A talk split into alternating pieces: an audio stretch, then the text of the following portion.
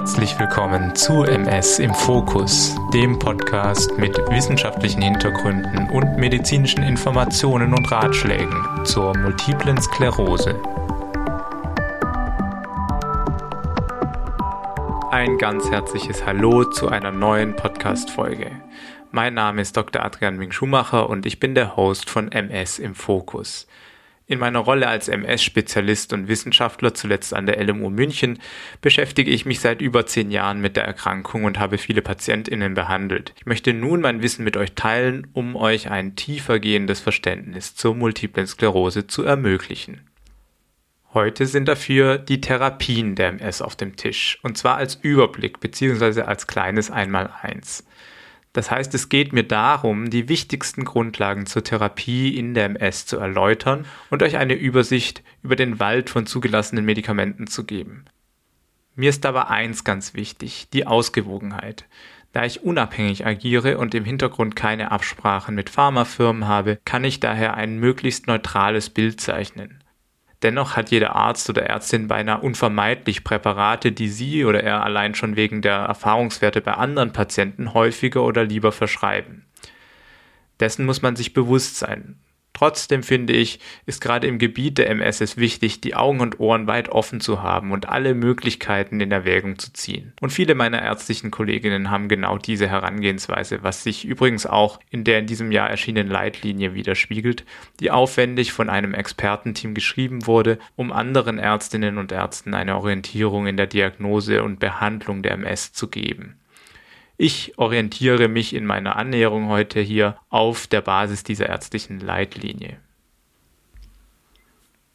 Gleichzeitig ist es als Patient wichtig, wenn man mal ein Präparat hat, das gut wirkt und wenig Nebenwirkungen verursacht oder man mit den vorhandenen Nebenwirkungen gut leben kann, dann lehnt euch zurück. Konzentriert euch auf andere Dinge in Bezug auf die Erkrankung oder das Leben allgemein. Deshalb, wenn ihr dabei seid, eine Entscheidung für eine Dauertherapie zu fällen, lasst euch erst einmal gut informieren, trefft dann eine Entscheidung bezüglich eines Medikaments gemeinsam mit euren Behandlungsteams. Und wenn ihr an dem Punkt seid, wo es gut läuft mit der Therapie und ihr euch daran gewöhnt habt, dann lasst das Thema Therapie erst einmal für eine Weile ruhen. Das ist mein Tipp vorweg. Lasst uns nun aber wirklich mal in die vorhandenen Therapien reinschauen. Bei der MS-Therapie muss man folgende grobe Unterscheidungen treffen. Behandelt man ein klinisch isoliertes Syndrom, eine schubförmige oder die primär bzw. sekundär progrediente MS? Und bei der schubförmigen MS im Speziellen behandelt man einen Schub oder geht es um eine dauerhafte Immuntherapie, welche übrigens an anderer Stelle auch Schubprophylaxe genannt wird oder verlaufsmodifizierende Therapie bzw. auf Englisch Disease Modifying Drug all diesen Therapien gemeinsam ist, dass leider sie es nicht schaffen, die MS zu heilen. Sondern gerade bei den Immuntherapien geht es darum, den Krankheitsverlauf so zu verändern, also zu modifizieren, dass zum Beispiel weniger Schübe auftreten oder schleichende Einschränkungen verzögert oder vielleicht sogar verhindert werden. Da diese Mittel teilweise recht potent sind, werden sie häufig in unterschiedliche Klassen eingeteilt denn mit der Wirksamkeit kommt häufig auch ein etwas schwieriges Nebenwirkungsspektrum ins Spiel, was eine feine Abwägung von Nutzen und möglichen Einschränkungen und Risiken seitens der Patienten und Ärztinnen erfordert. Also, wir haben gesagt, dass es die Schubtherapie gibt und die dauerhafte Immuntherapie. Die Schubtherapie, das ist sicherlich der älteste Baustein in der MS-Therapie und eine relativ eingespielte Sache, da sich auch viele Ärztinnen, die keine MS-Spezialistinnen sind, damit auskennen. Lasst mich an dieser Stelle eine kleine Geschichte aus der Notaufnahme teilen, wo ich ein gutes Jahr als Neurologe gearbeitet habe. Eines Morgens kam eine ganze Entourage von gut 15 Menschen in unsere Notaufnahme gelaufen. Mittendrin ein junger Mann, Anfang 30, sehr schick und teuer gekleidet. Es stellte sich heraus, dass es sich um einen jungen, wichtigen Saudi handelte, der aktuell eine kleine Europareise machte und nach Genf nun mit seiner Familie und dem Personal sich München anschauen wollte. Der Mann hatte vor mehreren Jahren eine schubförmige MS diagnostiziert bekommen, glücklicherweise aber seitdem eigentlich wenig Hinweise auf Krankheitsaktivität gehabt.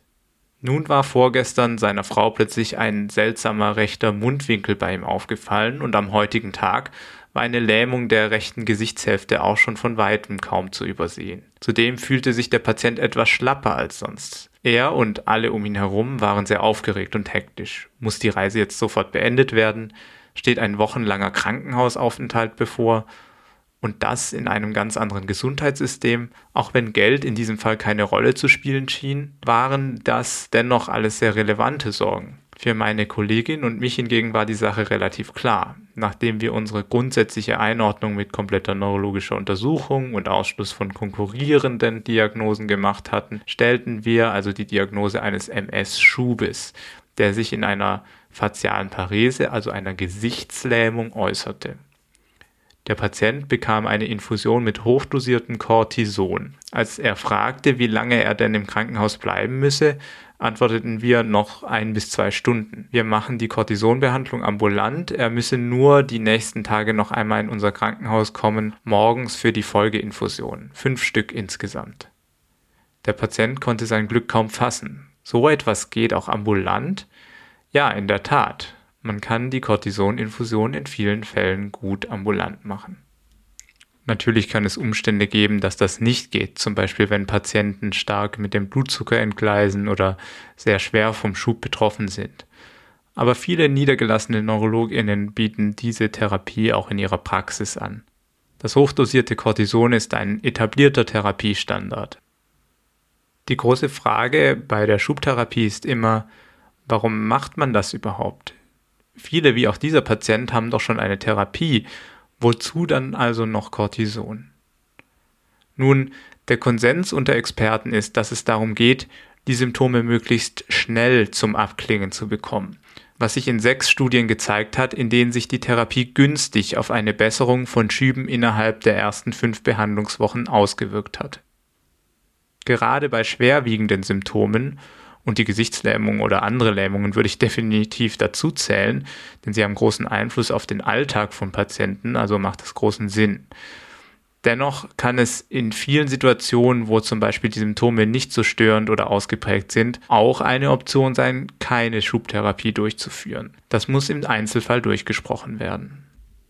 An dieser Stelle darf ich mich nun nicht verzetteln, denn ich würde gerne noch etwas intensiver auf das Thema Schübe eingehen. Das dann aber in einer eigenen Folge. Daher verweise ich an dieser Stelle auf die entsprechende Folge Schübe. Aber um noch einmal abschließend die Botschaft meiner kleinen Geschichte herauszuarbeiten. Die Schubtherapie ist trotz allem drum und dran mit der Infusion und der ärztlichen Behandlung und so weiter relativ unkompliziert, meist gut verträglich und kann daher auch im ambulanten Setting erfolgen. Dazu ist sie auch in anderen Ländern mit weniger guter medizinischer Versorgung etabliert, zum Beispiel wenn man mal im Urlaub ist. Mehrjährige MS-Patientinnen gehen teilweise sehr abgeklärt und routiniert an einen Schub ran, auch wenn es natürlich sehr, sehr unangenehm, lästig oder einfach nur schlimm sein kann, einen Schub zu haben. Und am einfachsten ist es natürlich trotzdem, wenn man für seine Schubtherapie auf die eigene neurologische Praxis zurückgreifen kann, denn da sind die Abläufe dann eingespielt. Übrigens habe ich den Patienten einige Tage später nochmal gesehen und seine Gesichtslähmung hatte sich nach wenigen Tagen schon angefangen zurückzubilden, sodass er seinen Urlaub zumindest grob planmäßig fortsetzen konnte. So, das war es zur Schubtherapie in dieser Folge. Wie gesagt, mehr zu Schüben und Schubtherapie in der entsprechenden Folge. Ich möchte mich nämlich nun vor allem den Basics der Immuntherapie bei der schubförmigen MS widmen. Allen voran können wir erst einmal das gemeinsame Behandlungsziel von solchen Immuntherapien besprechen. Es geht bei diesen Therapien darum, die Verhinderung bzw. Reduktion von klinischer Krankheitsaktivität und den Erhalt der Lebensqualität zu erreichen. Das ist so ziemlich wortwörtlich die Definition in der ärztlichen Leitlinie zur multiplen Sklerose. Mit Krankheitsaktivität sind sowohl Schübe gemeint als auch eine langsam schleichende Verschlechterung von Funktionen, in Fachsprache Behinderungsprogression genannt. Also das, was man das zentrale Kennzeichen von progredienter MS nennt. Das sind also die wichtigsten Ziele, die man damit verfolgt. Als leicht untergeordnetes Ziel, aber dennoch wichtig, um den potenziellen Erfolg einer solchen Therapie zu messen, ist die Verminderung von Aktivität im MRT zu sehen. Daher die häufigen MRTs in der MS-Therapie, denn hier haben wir einen Parameter, der recht gut messbar ist. Dennoch ist von ärztlicher Seite aus gesehen in der Regel das Wichtigste, wie es den Patienten geht und nicht vorrangig, wie es im MRT aussieht. Daher in Ärztekreisen der verbreitete Spruch, wir behandeln nicht das Bild, sondern den Patienten. Okay, so viel nun zum Hintergrund, warum wir Immuntherapeutika in der MS anwenden. Dann gehen wir über zum Was und Wie der Medikamente und hier würde ich die Präparate erst einmal einteilen und zwar in drei Kategorien. Diese Einteilung habe ich mir ebenfalls nicht aus den Fingern gesogen. Seit Jahren machen Experten eine solche Einteilung, die sich auch wieder in der aktuellen Leitlinie wiederfindet. Diese drei Kategorien unterscheiden verschiedene Levels an Wirksamkeit, also von Basistherapie über stärker wirksam bis hoch zu extrem potenter Wirkung. Hier nun vorab ein kleines Disclaimer. Wenn ihr bereits eine Therapie haben solltet und ihr findet euer Präparat in der Gruppe der Basistherapien wieder, dann bekommt bitte, bitte keine Angst, dass ihr die falsche Therapie habt.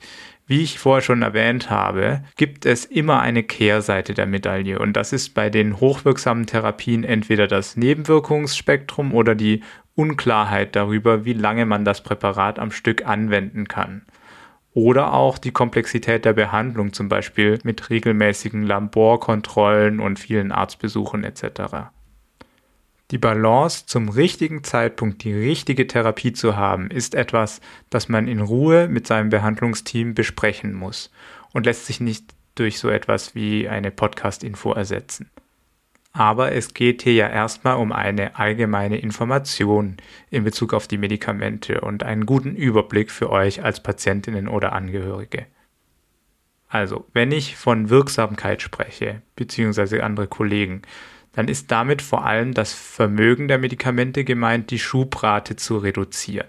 Diese Werte werden in den klinischen Studien erhoben, indem einfach geschaut wird, wie viele Schübe haben die Patientinnen in der Gruppe, die das Medikament erhalten haben und wie viele Schübe hatten die Patientinnen in der Placebo-Gruppe. Dann wird die Anzahl der Schübe auf das Jahr bezogen, also als jährliche Schubrate. Und dann der prozentuale Unterschied der Schubraten zwischen den beiden Gruppen berechnet. So kommt dann eine Zahl zustande, eine Schubratenreduktion, wie zum Beispiel 30 Prozent in einer bestimmten Studie.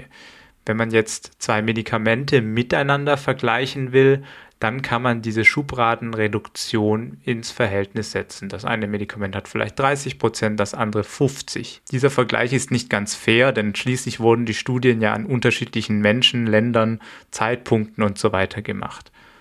Außerdem, und das ist ganz wichtig zu verstehen, sind das ja nur statistische Mittelwerte, die außer Acht lassen, wie ein bestimmter Mensch, ein bestimmtes Individuum auf ein Medikament reagiert. Okay, dann schauen wir uns mal die Kategorien im Detail an. Die erste Kategorie, also die Basistherapeutika, bestehen einerseits aus den sogenannten Beta-Interferonen und den Glatirameroiden die allesamt Injektionstherapien sind, also Medikamente, die man sich selbst spritzt, wie zum Beispiel bei einer Thrombosespritze. Und diese Medikamente sind schon seit langer Zeit bei sehr, sehr vielen MS-Patienten im Einsatz. Andererseits gibt es in dieser Gruppe seit mehreren Jahren auch zwei unterschiedliche Tablettentherapien, nämlich Dimethylfumarat und Teriflunomid zur täglichen Einnahme. Um einmal noch die Handelsnamen zu den Wirkstoffen aufzulisten, bei den Interferonen handelt es sich um Avonex, Betaferon, Plegridi und Rebif. Die Glatirameroide, das sind vor allem Copaxone, es wird aber je nach Land auch unter Glatiramyl, Clift, Brabio, Coppermyl oder Copemitri als Generika vertrieben. Bei den oralen Therapien handelt es sich um Tecfidera mit dem Wirkstoff Dimethylfumarat und Aubagio mit dem Wirkstoff Teriflunomid. Ich weiß, das ging etwas schnell, aber schaut gerne in die Show Notes mal rein für genaue Auflistungen der Medikamente. In Sachen Wirksamkeit werden tatsächlich alle diese Präparate grundsätzlich als gleichwertig angesehen. In die zweite Kategorie gehören spezielle, vor allem orale Medikamente, also wieder Tabletten, nämlich einerseits die Sphingosin-Rezeptor-Modulatoren Fingolimod, Osanimod und seit neuestem auch Ponesimod. Alle werden als Tabletten täglich eingenommen. Bei Fingolimod erfolgt die erste Dosis unter Beobachtung in der Praxis oder Klinik. Die anderen beiden haben ein Schema zum Eindosieren. Zum anderen findet sich hier in der Gruppe ein sehr unterschiedliches Medikament namens Cladribin, was ein komplett anderes Einnahmeschema hat, das man von anderen Medikamenten auch nicht wirklich kennt. Dieses Medikament wird nämlich nicht dauerhaft genommen, sondern gepulst, das heißt in zwei einwöchigen Zyklen, die nach einem ganzen Jahr nochmal wiederholt werden. Zwischendurch nimmt man dann also kein Medikament ein. Das Konzept ist eine Art, ganz grob ausgedrückt, Reset des Immunsystems, also ein Mechanismus, der ein Medikament in der dritten Kategorie auch nutzt, nämlich Alemtuzumab. Also nochmal zusammengefasst, in der Kategorie 2 finden sich die Medikamente Gilenya mit dem Wirkstoff Fingolimod, Ceposia, also Osanimod und Ponvori, also Ponesimod, sowie das gepulste Medikament namens Mavenclad mit dem Wirkstoff Cladribin. Diese Kategorie wurde als solche konstruiert, weil die Studiendaten zur Wirksamkeit ergeben haben, dass diese Medikamente im Vergleich mit Placebo Schübe etwas besser verhindern konnten als die Medikamente in der ersten Kategorie. Okay, und dann fehlt uns noch die Kategorie 3. Und genauso wie in den anderen Gruppen finden sich auch hier sehr spannende Medikamente. Bitte entschuldigt meine Begeisterung für diese Medikamente an der Stelle, aber man muss wirklich ähm, einmal sagen, dass noch in den 80er Jahren keine dieser ganzen Therapien verfügbar war. Und die meisten der Medikamente, die ich heute erwähne, wurden tatsächlich in den letzten zehn Jahren erst zugelassen. Es ist also ein wirklich sehr, sehr gutes Zeichen für die Wissenschaft an sich und für das Interesse an Multipler Sklerose, dass wir so viele moderne Präparate zur Behandlung zur Verfügung haben. Und die Situation, dass es eine Qual der Wahl ist, zumindest bei der schubförmigen MS, ist wirklich besser als in vielen anderen Erkrankungen. In der dritten Kategorie finden sich vor allem Präparate, die mittels einer Infusion dem Körper zugeführt werden. Und es handelt sich ausschließlich um Antikörpertherapien, das heißt spezialisierte biologische Strukturen aus dem Immunsystem, die ganz gezielt nach dem Schlüssel-Schloss-Prinzip an eine andere biologische Struktur, wie zum Beispiel einen Rezeptor, andocken können und diesen dann blockieren. So können ganze Mechanismen oder Signalwege oder auch bestimmte Gruppen von Zellen lahmgelegt werden. Solche Antikörper kann man übrigens am Namen erkennen, denn sie enden auf ab, wie zum Beispiel Rituximab. Das erste Präparat, was seit mehreren Jahren im Einsatz ist, ist Alemtuzumab. Wir hatten bei Cladribin ja schon über ein gepulstes Therapieschema gesprochen. Alemtuzumab, das ist eine Therapie, die man im Zeitraum von zwei Jahren pulst, allerdings als Infusionen, die im Krankenhaus erfolgen müssen. In den letzten Jahren ist das Medikament wegen seines Nebenwirkungsspektrums immer weniger zum Einsatz gekommen. Dann, mittlerweile mehr als ein Jahrzehnt und sehr häufig im Einsatz, ist Natalizumab. Diese Therapie wird monatlich als Infusion gegeben, häufig in der Gesamtdauer der Therapie aber auf wenige Jahre limitiert. Zum Dritten gibt es in der Kategorie 3 noch eine ganze Klasse an Antikörpern, die sogenannten CD20-Therapien. CD20 ist ein Rezeptor auf bestimmten Lymphozyten, also Immunzellen, die B-Zellen genannt werden. Diese Zellen sollen mit dieser Klasse an Therapien stark reduziert bzw. ausgelöscht werden. Die Präparate hier heißen Rituximab, Ocrelizumab und Ofatumumab. Zu Rituximab, ein Medikament, das in vielen anderen Erkrankungen ebenfalls im Einsatz ist, muss man aber sagen, dass es keine Zulassung für die MS seitens der Behörden hat. Es allerdings bei vielen Patienten im Einsatz ist und quasi identisch in der Wirkung mit dem neueren zugelassenen Ocrelizumab. Wegen der Zulassung werden seit mehreren Jahren mehr Patienten auf Ocrelizumab eingestellt. Diese beiden werden als Infusionstherapie gegeben, allerdings nur einmal im Halbjahr. Das kann in der Regel auch ambulant in einem MS-Zentrum oder in einer großen neurologischen Praxis geschehen. Das aktuell noch nagelneue Präparat dieser Klasse, das dieses Jahr zugelassen wurde, heißt Ofatumumab. Es ist auch eine CD20-Therapie, kann aber von den PatientInnen selbst appliziert werden als monatliche Spritze. Um auch hier noch die Handelsnamen zu nennen, Rituximab hat unterschiedliche Namen, da der Patentschutz ausgelaufen ist und es Generika gibt. Ocrelizumab wird unter Ocrevus vertrieben und Ofatumumab wird unter Kesimpta vertrieben. Natalizumab, also die monatliche Infusion, von der ich gesprochen habe, heißt Tysabri. Und das erste Medikament, was ich in dieser Gruppe genannt hatte, die gepulste Therapie Alemtuzumab, heißt Lemtrada. Gut, das waren die drei Kategorien der Wirkstoffe, die für die schubförmige MS im Einsatz sind. Wie ihr seht, gibt es wirklich eine Vielzahl an Präparaten.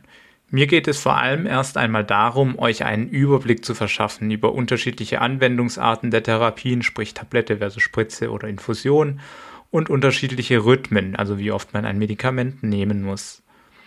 Und dass sich das Ausmaß, inwiefern Schübe verhindert werden können unter den Präparaten tatsächlich unterscheidet.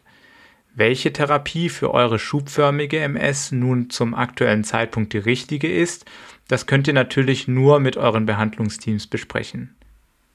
Dennoch denke ich, dass es gut ist, wenn ihr noch ein bisschen im Hinterkopf habt, was es da draußen noch so gibt. Zum Beispiel für die Zukunft, wenn sich eure Erkrankung oder Lebenssituation ändern sollte. Jetzt fehlt natürlich noch ein wichtiger Punkt, nämlich die zugelassenen Therapien für die progredienten MS-Verläufe.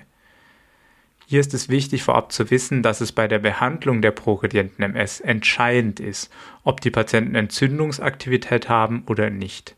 Damit ist entweder Schubaktivität oder Zeichen für Entzündung im MRT gemeint. Nur wenn sich Entzündungsaktivität zeigt, wird von aktiver Erkrankung gesprochen und nur dann macht die Behandlung mit den zugelassenen Medikamenten Sinn. Diese Medikamente konnten nämlich nicht zeigen, dass sie Progression verhindern können bei Patienten, wo man solche Aktivität nicht sehen kann. Für die sekundär progrediente MS ist die Situation etwas fließender. Das ist so, weil diese sich ja aus der schubförmigen MS heraus entwickelt und es eine gewisse Übergangsphase gibt, wo es noch relativ häufig zu Schüben kommt, bei aber gleichzeitiger Behinderungsprogression. In diesem Fall kann man auch noch eine Therapie für die schubförmige MS in Betracht ziehen. Damit meine ich die Interferontherapien Cladribin, Ocrelizumab bzw. Rituximab. Wirklich für die aktive sekundär progrediente MS zugelassen ist ein anderer Sphingosine-Rezeptorblocker namens Siponimod. Diese Therapie ist eine Weiterentwicklung von Fingolimod und verhältnismäßig neu zugelassen, wird unter dem Namen Matent vertrieben und wird auch täglich als Tablette eingenommen. Ich bin gespannt, wie diese neue Therapie von sekundär progredienten Patientinnen angenommen wird. Zuletzt gibt es noch ein altes, sehr starkes immunsuppressives Medikament namens Mitoxantron. Es ist mit vielen schweren Nebenwirkungen assoziiert und kann in bestimmten schweren Fällen dennoch noch zum Einsatz kommen, wird aber zunehmend aus dem Behandlungsalltag verdrängt. Zu guter Letzt gibt es für die primär progrediente MS eine zugelassene Therapie, nämlich den CD20-Antikörper, wir haben es schon gehört, Ocrelizumab. Zudem werden einige Patientinnen mit PPMS wieder mit dem quasi identischen Rituximab, jenseits der Zulassung also, behandelt. Ocrelizumab hat in der Zulassungsstudie in jüngeren Patienten mit Hinweis auf entzündliche Aktivität im MRT einen signifikanten Effekt auf die Behinderungsprogression gezeigt. Jenseits des 45. Lebensjahres wurden die Effekte allerdings marginaler. Es handelt sich also auch wieder sehr um eine Einzelfallentscheidung, ob man sich einen guten Effekt von einer B-Zelltherapie bei der primär progredienten MS erhofft. Liebe Hörerinnen und Hörer mit progredienter MS, ich weiß, das ist in keinster Weise eine befriedigende Therapiesituation. Und die Euphorie, die ich in dieser Folge bezüglich der vielen verfügbaren Immuntherapien versprüht habe, verpufft etwas bei der Behandlung der progredienten MS. Ich persönlich habe einen großen Anteil meiner Zeit in der Forschung darauf verwendet, Mechanismen der progredienten MS zu verstehen und Therapieziele zu identifizieren. Ich kenne daher die Forschungsszene in dieser Hinsicht ganz gut und weiß, dass es sehr kluge Köpfe mit innovativen Ansätzen gibt. Aber die Dinge müssen gut untersucht werden und brauchen leider Zeit.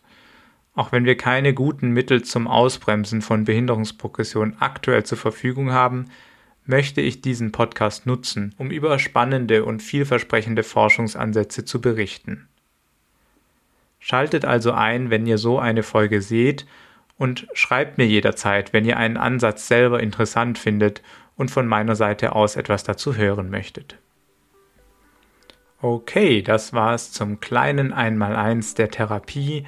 Wie ihr seht, wäre das große Einmaleins in diesem Rahmen dann doch etwas endlos. Ich möchte gerne einige der Medikamente aber einzeln im Detail durchgehen. Damit ich die für euch wichtigsten Präparate auch an den Anfang stelle, schreibt mir doch eine kurze E-Mail an mail at mspodcast.de, um mich wissen zu lassen, welche Medikamente ich genauer anschauen soll. Ich möchte noch kurz darauf hinweisen, dass ich den Podcast mit Unterstützung von Emilyn erstelle. Emilyn, geschrieben E-M-I-L-Y-N, ist eine App, die man zum Tracken von Symptomen bei der MS einsetzen kann. Das ist auch insbesondere dann wichtig, wenn es darum geht zu dokumentieren, ob man zum Beispiel einen kleinen Schub hatte. Wie wir heute gelernt haben, ist das ja ein wichtiger Faktor bei der Therapieentscheidung. Schaut also gerne mal in die App hinein, die es ab dem letzten Quartal 2021 nun auch auf Deutsch in den App Stores bzw. bei Google Play gibt. Und eine kleine persönliche Bitte habe ich auch noch zum Schluss. Ihr wisst, dass der Podcast von mehr Leuten gesehen wird, wenn er gut bewertet ist. Es würde mich also sehr motivieren, wenn ihr eine positive Bewertung für diese Sendung dalassen könntet. Vielen Dank dafür. Damit bin ich am Ende und ich hoffe, wir sehen uns zur nächsten Folge, wenn wir für ein tiefergehendes Verständnis und eine starke Bewältigung die MS in den Fokus nehmen.